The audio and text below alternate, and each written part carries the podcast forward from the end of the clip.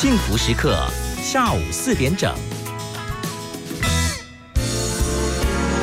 我是何芳。不管任何的年龄，都要抱着好奇心，不要太在意别人的眼光。压力一定有，学着消化，变成力量。幸福有方，提供给您幸福的配方，成为一个更好的自己。I will be better, renewed day by day.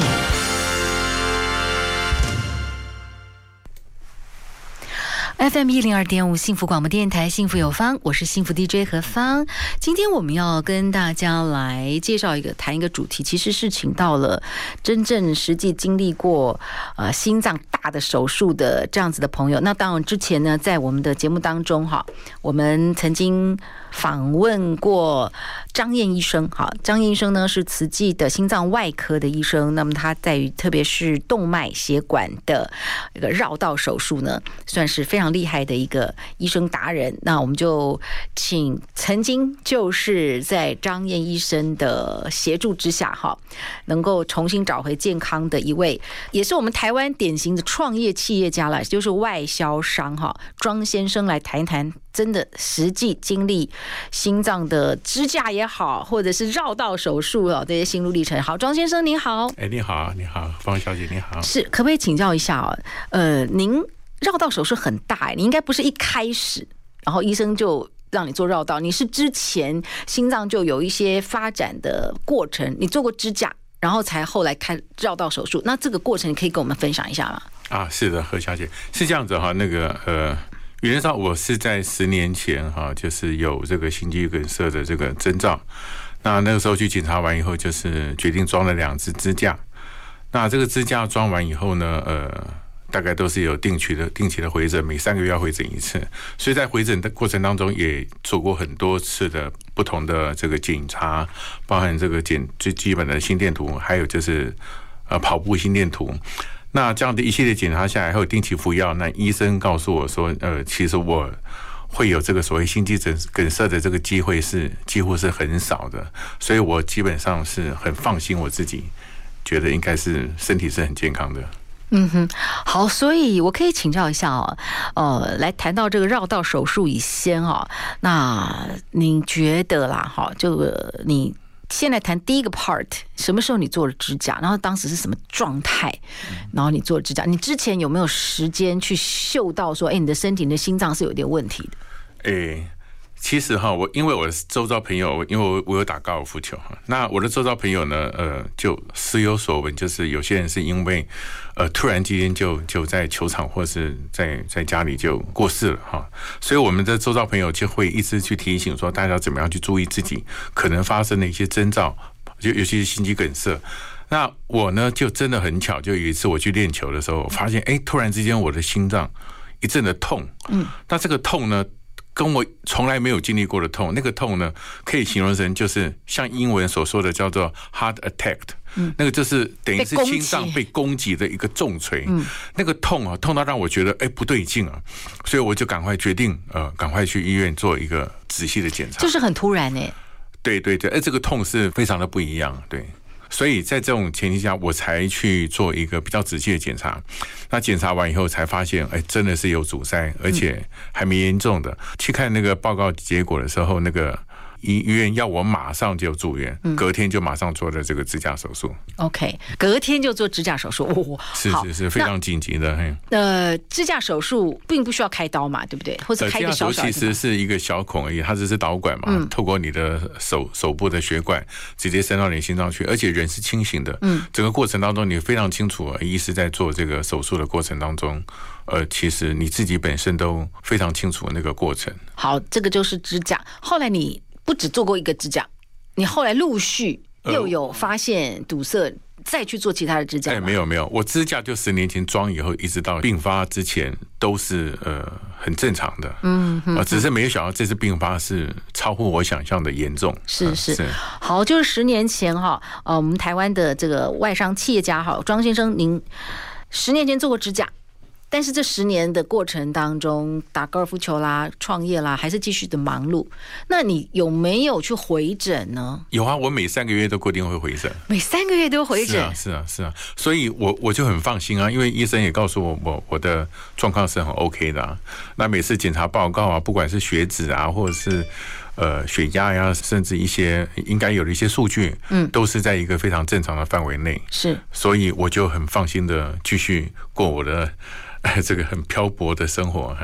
哇，我们今天请到的是真正经历过支架，然后也定期回诊，但是十年之后有一天，你也是没有预期的发生很严重的心肌梗塞，然后不得不。才做了一个很重大的这个绕道手术啊，这个在当中都有很多心路历程哈。我想请教一下，这十年当中，你刚刚讲的哦，每三个月都回诊，那就这些数值不是呃，我们不是说三高族就很严重，所以你三高没有问题啊？是啊，都没有问题啊。那，那大家还能期望什么？所以，所以我觉得这一次呃呃有机会来来去分享我的经验，我觉得大家可以把它当做一个很大的警戒啊，不要以为说自己装了支架或者是做了一些简单的治疗以后你就没事了。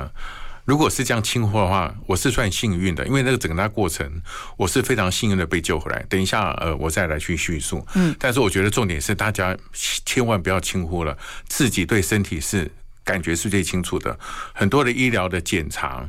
可能不见得能够发现你你已经很严重的病灶，我就是一个活生生的例子。所以就心脏的检查哈，当然我们尽量用很多的指数，这是一个基本的保障。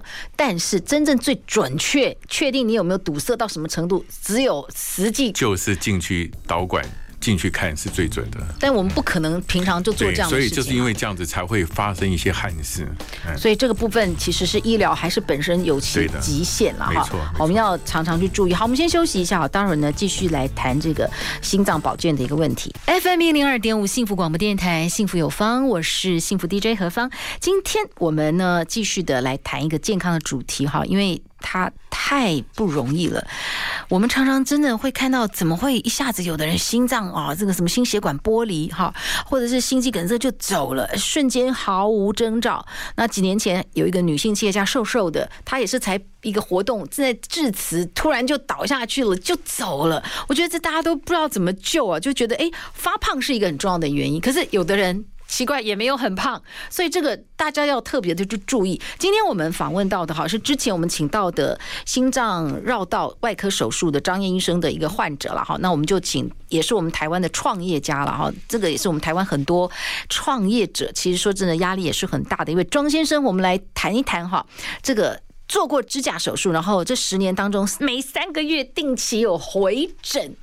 但是突然之间，哇，心肌梗塞来的时候也是一样，没有预期，然后只是很幸运，后来绕道手术哈，已经就成功了。那我们可不可以请你来跟我们分享一下哦？就是当时是什么状况？你突然发觉又不对劲了，这样子。其实哈，这一次病发哈，虽然听起来是不幸，可是我非常感谢，呃，每。发生了一个情节，其实当天呢是我朋友呢，就是我们跟朋友去的这个海边搭了船，其实就是在南方澳那个地方。那这个是第一个造成这个病因的可能的起点。第二个就是我病发完，就是在船上呢搭了三个小时船以后，我就是开始晕船，然后全身冒盗汗，但是那时候只是觉得好像就只是晕船而已。但是这个晕船的这个过程呢，的确是让自己呃非常非常的不舒服。可是等到下船了以后呢，要开回这个台北，所以又遇到了大塞车，在路上又塞了三个小时。这个时候其实我人已经很不舒服了。那很不舒服的情况之下，我也就硬撑了啊。那一直撑撑撑到这个，然后加上又是塞车，我又尿急，又没办法下去解决这个问题，所以这一系列这个问题呢，就。引发了我这种这个急性的这个心肌梗塞的问题。那好不容易的车子开回到台北，呃，就赶快找个地方去上厕所。结果呢，那一天刚好是去年的十二月二十八号。如果大家有印象的话，隔天是台北很多地方是下雪的，有时候天气突然的温度是骤降的。结果当天晚上呢，看到了那个可以方便的地方以后，我们车门一开，连衣服都没穿就冲下去了。就这个动作让我呢。差点就没命，因为这个急速的这个低温呢，让我的心脏呢急速的急速的收缩，然后等到我上了车以后呢，这种盗汗的状况越是严重，非常的不舒服。那那时候我当下意识还是算清楚，所以我想说，哎，那我就赶快开车，因为那时候已经在巴黎了，离这个马街的这个淡水的分院呢很近。那我想说，我干脆就自己开车去。那时候刚好我的朋旁边有朋友在，那朋友也很紧张，就觉得说，哎呀，这个这个呃，要不要叫救护车啊？那那时候我想着，哎，反正很近，我还撑得住。就没想到关渡桥又塞车，我根本连开都。开不过去，塞得很严重，结果还好，我的朋友做了一个非常正确的动作，当下就叫请我把车子停在刚好一个加油站。这个时候其实呢，我停好车，人已经是意识是已经有点模糊了，我只隐约的听到我的朋友下去呼救，然后呢，就是找了这个加油站的这个人员呢，帮我叫救护车啦，甚至赶快来帮忙。就因为这样的事情，让我呢真正的是救回了一命。所以在做那个当下的决策，开始很不舒服，然后你，我觉得人当时会有一种。比较乐观的想法，我应该不会这么倒霉。我不知道你会不会。其实就是因为这样子，其实我我我觉得这个也是大家要去注意，就是说这个时候真的不是你在盯的时候了。嗯，该怎么做就是要怎么做了，因为你这样的话可能会害你自己命都没了。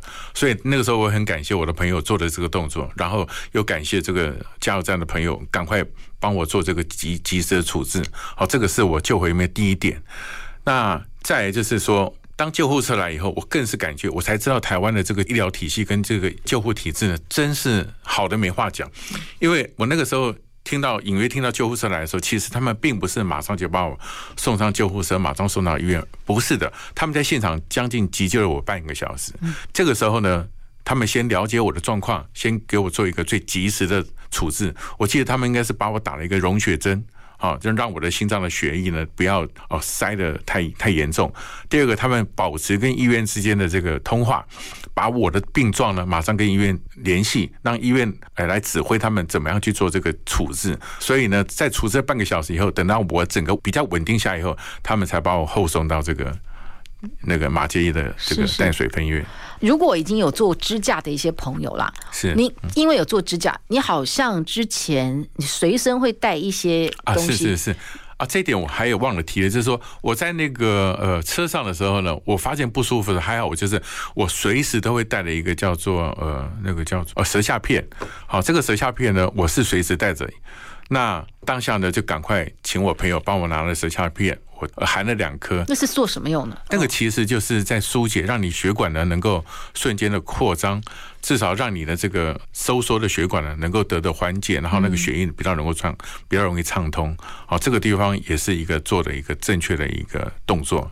所以我们在特别是季节突然非常冷的时候，所以一定要特别特别的注意。如果你已经曾经要导管了，或者就是说真的哈，有的时候我们根本不知道我们心脏已经堵塞了，是对不对？其实这个舌下片呢，我建议就是说，呃，其实药房都有在卖，而且很便宜。嗯，那。如果你有这样的症状的时候，你不管你在做什么活动，你最好跟周边的朋友告诉他们说，万一你有症状的时候，请你们赶快把这个舌下片塞到你的舌头下，这对你来讲是一个很重要的一个动作。你觉得就是当时急救，你自己赶快先自救，是的，然后同时赶快速的去打这个急救的一九的救护车的方式，这个几个动作，对，就是这几个动作也救了我自己，也也主要是我朋友做的这个动作救了我。今天我们来谈的其实是健康的一个主题哈，其实我们现代人。我们一定要非常非常重视自己的健康，因为心血管疾病，甚至是说世界卫生组织哈前三名会造成死亡的一个很重大的疾病，而且其实可能之前已经有一些小小的症状，可是它实在。台湾的朋友实在是太拼搏了，实在太打拼了，你会轻忽那些症状了。我们今天访问到庄先生来现身说法，庄先生，因为你自己创业，你觉得创业的这些朋友说真的应酬很多，这个是不是？你现在回想起来，这都是一些原因。没错，其实呃，医生在做我们这个病理的分析的时候，他说了几个重点哈。会有这么严重的这个心脏病，除了一种就是所谓的基因造成的，最重要还是所谓的工作压力，嗯，还有你的生活的习惯，还有你的运动，运动非常重要。那这个都是会造成你这个接下来的心脏可能会有一些病症的一些很主要的因素。嗯哼哼，我可以稍微了解一下，比方说在过往，我觉得在台湾朋友如果刚开始在创业，一定会有很多应酬啦，啊酒啦，或者说也不得可能会抽个烟，或者说因为应酬一定大鱼大肉嘛，好，然后还有就是。据说甜食其实也会让身体发炎。我不知道说在你过往的这些应酬啦、做生意的过程里面，这一些生活作息，你现在回想起来，是不是熬夜啊，什么什么都有可能？其实我觉得哈，当一个企业家哈，其实最大的问题还在于你的压力。嗯，而这个之所以会变成一个企业家，其实你要承受的这种压力是比人一般人要多很多倍。但是呢，也就是因为这样的个性，你会去轻忽它，甚至你会去隐瞒它。而其实你在承受压力的时候，你自己没有感觉。可是事实上，你的心脏已经在承受非常大的压力。你只是用你的意志力去抵抗它而已。那这个是埋下最大的一个病变的因子。是是，所以其实疏解压力，现在也变成忙碌的现代人必须要有的能力，而且你必须拨出时间来让你的身体疏解压力。没错。好，是你现在经历了这样的生死的关哈，那你觉得你会？怎么样子的去让你自己保持一个运动的？你觉得运动已经变成是非常重要的，就对。呃，是没有错。那个术后也，这个张医师也会要求我每天至少要走一万到一万五千步。那这就是要让你的心脏呢，血管能够保持一个弹性。那这个是指术后啦，但是我要谈的是说，在整个急救的过程当中，呃，有一些关键点，我倒是很希望能够跟大家来分享哈。第一个就是说我被送到急诊室的时候，我那个时候其实人是比较 OK 的，比较清醒的，因为他已经经过一个短暂的一个急救。但是我被送到这个急诊室的时候，我非常感动的就是，哎，医疗人员已经在。急诊室门口等你了，所以当时是在马街淡水分院，是是是，他们接到这个通报的时候，其实都已经 stand by 了。嗯，所以我在最短的时间就被推到这个急诊室的加护病房里去做急救，也在最短时间就做好应该有的一些检测哈。那可是呢，检测完以后大概一个小时，这个护士小姐拿了一张单子给我，叫我签名。我说要签什么？结果一看。他只问我有没有家人在身边。那个时候因为是我朋友送去，我也没有家人在身边。结果我一看，那个竟然是病危通知。你第一次看，第一次听到，我竟然要自己签病危通知。也就是说，虽然我当下是稳定的，可是，在医师的这个认定上，我是随时可能就 pass，我可能就会走掉了，因为那个状况是随时会有危险的。嗯，是。所以你就被直接留院，再也出不去了。是是是那意思是说，我在医院里面呃加护病房以后呢，那医生呢就持续的帮我做一个所谓的呃这个点滴，这个点滴主要就是溶血啦，嗯，就是让我血液不要去阻塞。那又刚好不幸的隔天呢。就是不是除了很冷以外，刚好又是放假日，又是那个国定假日，所有的医院的医护人员基本上休假的休假，医生休假休假。我想开刀的机会都没有，甚至连检查的机会都没有。这一点倒是让我有点 concern，就是说，那万一我很严重的话，那怎么办？那我是不知道为什么这个这个，我就因为这样子，可能是他认为我的状况是稳定的啦，所以说呃可以呃留在医院观察。那观察一个礼拜，我才正式的去做检查。检查出来以后呢，其实，在过程当中，我也希望能转院，因为其实我原来看病的地方是在慈济，好慈济，但我所有的病例都在慈济，但是医院却不让我转诊，原因是他们不想去承担这个可能在运送过程中造成的风险，所以我不能被转院啊。等到一个礼拜我比较稳定以后呢，啊，我就跟这个慈济医院的原来主治医师通联系上了，那我把我的状况告诉他以后，他就建议我马上。出院以后，马上去实际，再从急诊室重新再入院一次，是。所以这个可能也不是对错，就是每一个，对对对，特别你刚好是在一个特别的一个连续的假日，那可能这个部分医疗的一些调度，这个部分，他也确实同时在观察。主要是我在那个住院那个那个礼拜里面没有呃发现很明明显的危险呐，对。但是我的状况是稳定的，所以他们就是用观察的方式来看，嗯嗯。但是真正危险的地方就在。我到慈济以后，是是是，当然你还是比较熟悉你之前常常去看诊的那个环境嘛，所以最后说真的啦，那个时候的转院也是蛮有蛮风险的，因为那个过程当中，你又会不会碰到塞车，又不会有什么问题？而且中间没有人可能会发生病变，啊，是很危险的。嗯，啊，那最重要的是说，我要讲的是说，后来我到慈济以后，我的原来的主治医师可就赶快来看我，嗯，那也马上的赶快用最快的速度再安排我做一次心导管的这个检查。这么一检查下去呢，不检查没事，检查下去呢，连我的医师头都摇了，嗯，因为他说我这个状况呢叫做弥漫性阻塞。所以弥漫性阻塞，顾名思义就是我阻塞了非常多的血管。嗯，那这个血管呢，连去装支架都没有办法解决。他说装可能要装七条甚至十条以上，装下去也只是把它撑开，并没有办法解决你这个弥漫性阻塞的问题。我一听，哇，这下子这个病症呢，比你想象中严重了太多。那我也很纳闷的问我的主治医师说：“那为什么我之前检查都是非常正常，为什么这次检查是这么严重呢？”嗯、医生只能说：“这个就是心脏病，它最大的盲点，嗯，是连。”医疗器材都检查不出来的，只有你自己要很清楚你的身体是不是出了状况。哇，所以有一些很细部的状态啊，是的，是的，你一定要有一些留意。比方说，你爬楼梯的一些喘啊什么的，其实你就要就不要去轻忽了。对，就不要轻忽。因为你的身体有状况的时候，其实他会告诉你。但是如果你不去理他，最后就是越来越严重。是，那最后可能就是。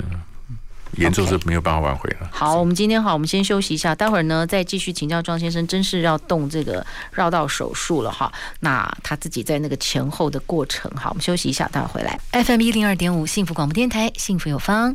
好，今天和方哈，我们谈到的是健康的主题。其实，在幸福我们的幸福广播电台。什么叫做幸福呢？你如果身体非常的不健康，其实你要幸福不容易哈。如果你的存折里面有很多很多很多的零，但是前面的那个一数字突然就也变零了，就真的变零，不行。我们一定要赶快努力，趁我们现在还能够找回健康的时候啊，一些旧有的生活态度，如果有一些值得要调整的，一定要开始要做一些调整啊。今天访问到的是庄先生，是一位。呃，贸易商哈，那企业人其实压力是蛮大的，特别是外商贸易，可能哇，这汇率啊，各方面都有很多订单的考量啊，其实就是要扛的责任是很重的。好，庄先生开始弥漫性的心脏的一个阻塞，已经不是呃支架可以解决了，这个也不是你预期的，对不对？呃，我听到以后是非常的 shock，非常的惊讶，嗯、我竟然会这么严重。尤其是在这么长久的这个回诊，一直以为自己是很健康的，嗯嗯，所有的数字、所有的检查指数都是非常正常的，嗯，这个的确是在我的意料之外。所以这样子的一个案例，我们也在节目中跟大家来分享。是的，我觉得是非常。你很很乖的，每一个每三个月就是回诊，但是药从来没停过，还是有很多的盲点，很多现在的医疗不见得检测得出来。是的，好。好，那接下来就是绕道手术了。绕道手术是个蛮大的手术。呃，其实是这样子哈，我有很多朋友，那我也有个非常好的供应商，他也曾经在几年前做过绕道手术。嗯，那我我是第一个进去看他开完手术的朋友。嗯，我第一个印象，第一个在眼前的就是他痛得哇哇叫。嗯，结果没想到有一天我也要做这样的手术，所以当医师告诉我要做这个。绕到手术的时候，我心都凉了一半。我想到我朋友那个景象，竟然会发生在我的身上，所以我其实心里是压力是很大的，因为我知道会很痛很痛，他的术后的一些一些病产生的疼痛。但是现在看到的已经好多了，所以给大家很多的盼望，就是要撑过一个过程。手术到现在大概三个多月，是是是。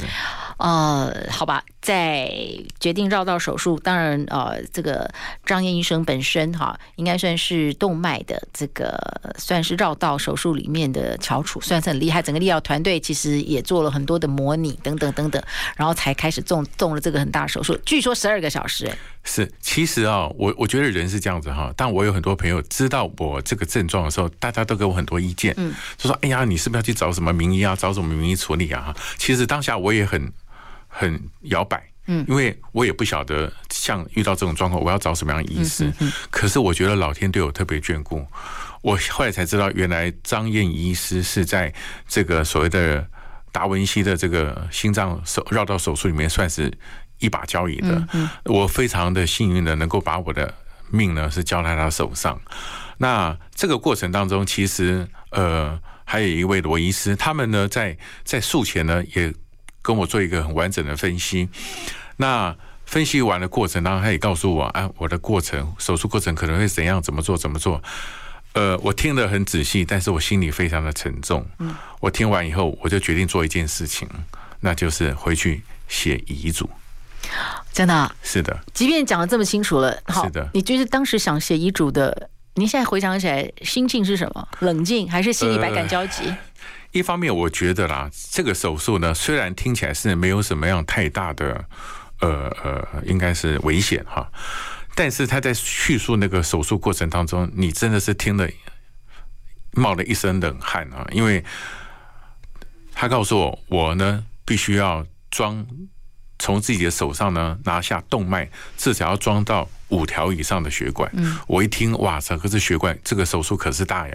而且这个手术过程当中要把这个血管重新再接到你的心脏的血管，那个手术的过程是非常的、非常的复杂，也非常的困难的。尤其是你在把这个血管要装在你原来血管的过程当中，你把那个原来血管切开的时候，因为我的手术是所谓的微创，我的心脏是不停的。嗯。一般的传统的绕道手术，它有一段时间是把心脏停下来的，非常方便这个医师去做这个所谓的绕道的血管缝合。但是我的手术是维持我的心脏是不停的，那么医生要怎么样在心脏不停的情况之下把我的血管切开？可是这个血这个血管切开，听说那个血是用喷的，那你喷出来。怎么去看出那个伤口？要怎么把那个血管缝上去？而那个血管又很细啊，所以医生在跟你做这样的叙述的时候，我想想换成是你，你心里作何感想？你会觉得万一出了什么状况的时候，我可能就再也醒不来了。那我想，既然真的会这样子的话，我们当然希望手术是非常的呃呃呃圆满的完成。但是这个在之前，我觉得我必须把一些事情先交代清楚。所以我那天是晚上是。含着眼泪，把我所有的应该交代的事情一一的写好，然后也签上了名字，压上了日期。听说这样还是有法律效法律效率的，是。哇，你的家人当时可以理解你的心路历程？哦，没有。但是我写的写这个遗嘱的时候呢，嗯，我都没有让我的家人看，我就放在我的。我的这个皮包的第几层？我只是告诉我家人，万一我真的出事的时候，我的这个东西是放在皮包的第几层？嗯，他们拿出来看，如果没有，千万不要拿出来看，我会把它撕掉。嗯哼哼哼，OK，所以还好我把它撕了。呃，也很幸运了哈，整个的手术团队哈，经过十二个小时的一个奋战，那现在呢，呃，庄先生就是在这次绕道手术里面算是很顺利，不过。绕道手术的这个术后复原的工作，其实也蛮蛮不容易。我们先休息一下了哈，待会儿最后呢再来请教一下。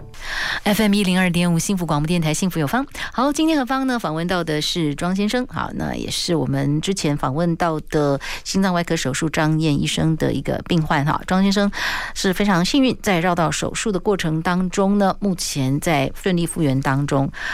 刚开完手术，你刚刚有讲到说啊，您的供应商开绕道手术刚开始非常痛，你的感觉是什么？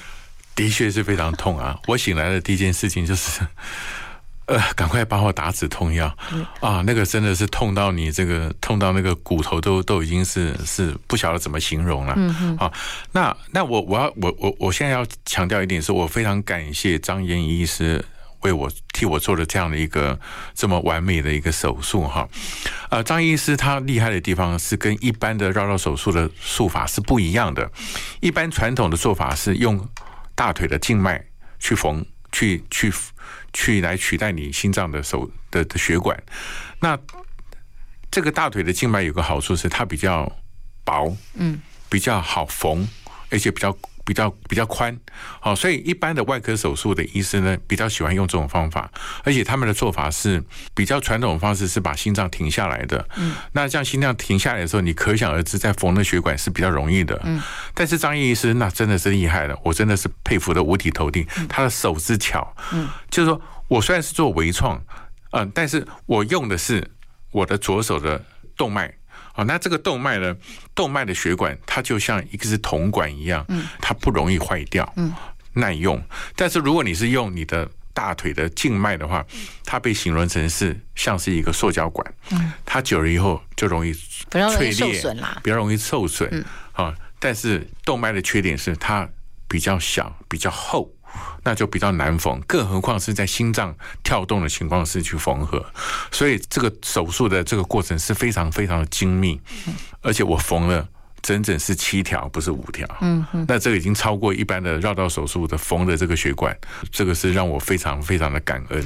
我可以请教一下，就是说，好像在绕道手术的呃开刀的过程当中，肺都要被压扁这样子，所以这个部分也是有一段很不舒服的过程。对对对，这个在术后以后呢，做一个复原，最重要就是你的左肺，因为你的左肺要方便你去做这个手术，你的左肺是整个塌陷的，在你的这个所谓的。呃，麻醉的过程当中呢，那个麻醉师会把你的左肺的气全部放掉，就像一个泄气的气球。但是你可想而知，当你要醒来要复原的时候，你会发现你好像好像溺水一样，吸不了气，那种感觉是非常痛苦的。可是你你又会咳嗽，因为有伤口，那个咳嗽又加上吸不了气，又加上伤口在痛，哇，那个所有的痛都挤在一起的时候，那真的不是人可以忍受的。所以我真的是奉劝各位，真的要保养好自己的心脏，不要去动到这么大的手术，那真的是。半条命都没了，所以最困难的三个月就是在疼痛跟喘气，是或者是说那个肺的脆弱程度会是怎么样？是就是呃，冷风吹会很难受吗？呃，那个时候的肺，第一个的确是非常的脆弱啊。你只要遇到呃空气比较冷啊，更不要说是遇到脏空气，你就会很敏感的一直咳。可是这个咳的过程当中，你的伤口又痛，嗯，因为你那个伤口是整个胸腔是整个切开的，你的肌肉是整个的神经是被切断的，但是你的痛神经还是在的，所以那个痛呢，加上那个咳嗽呢，那真的是非常非常的难熬。可是你又。必须要去做复健，让你的肺呢慢慢来恢复。所以你要练习那个吸气，那个吸气的过程呢，呼气的过程都是一种很痛苦的一个过程。就伤口都会牵插，是的，是的。除了让你肺要去复原以外，你的伤口又跟着疼痛。嗯，那个过程整整将近要一个多月到两个月。我记得我是差不多咳了一个多月才停止咳嗽，那个一咳就是。要人命啊！嗯哼，好，今天访问到的是庄先生哈，因为您自己本身创业，所以承担很多的压力。我觉得你现在回想起来，这可能是一个元凶。那你现在可以跟很多的朋友们来谈一谈哈，你觉得心脏你怎么决定好好照顾你的心脏？呃，其实哈，我我的结论是这样子，我我想说跟跟所有的这个听众朋友来分享哈，我觉得我们可能就是太依赖了一些。啊，说医疗的器材、医疗的检验，却轻忽了你自己对身体的感受。因为身体是你自己的，你自己有什么状况，你最清楚。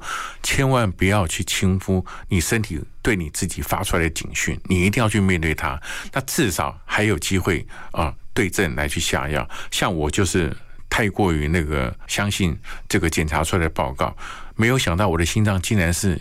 阻塞的这么严重，跟我的想象简简直是完全不一样。当然，我也有去询问医师，为什么会有这么大的一个变化。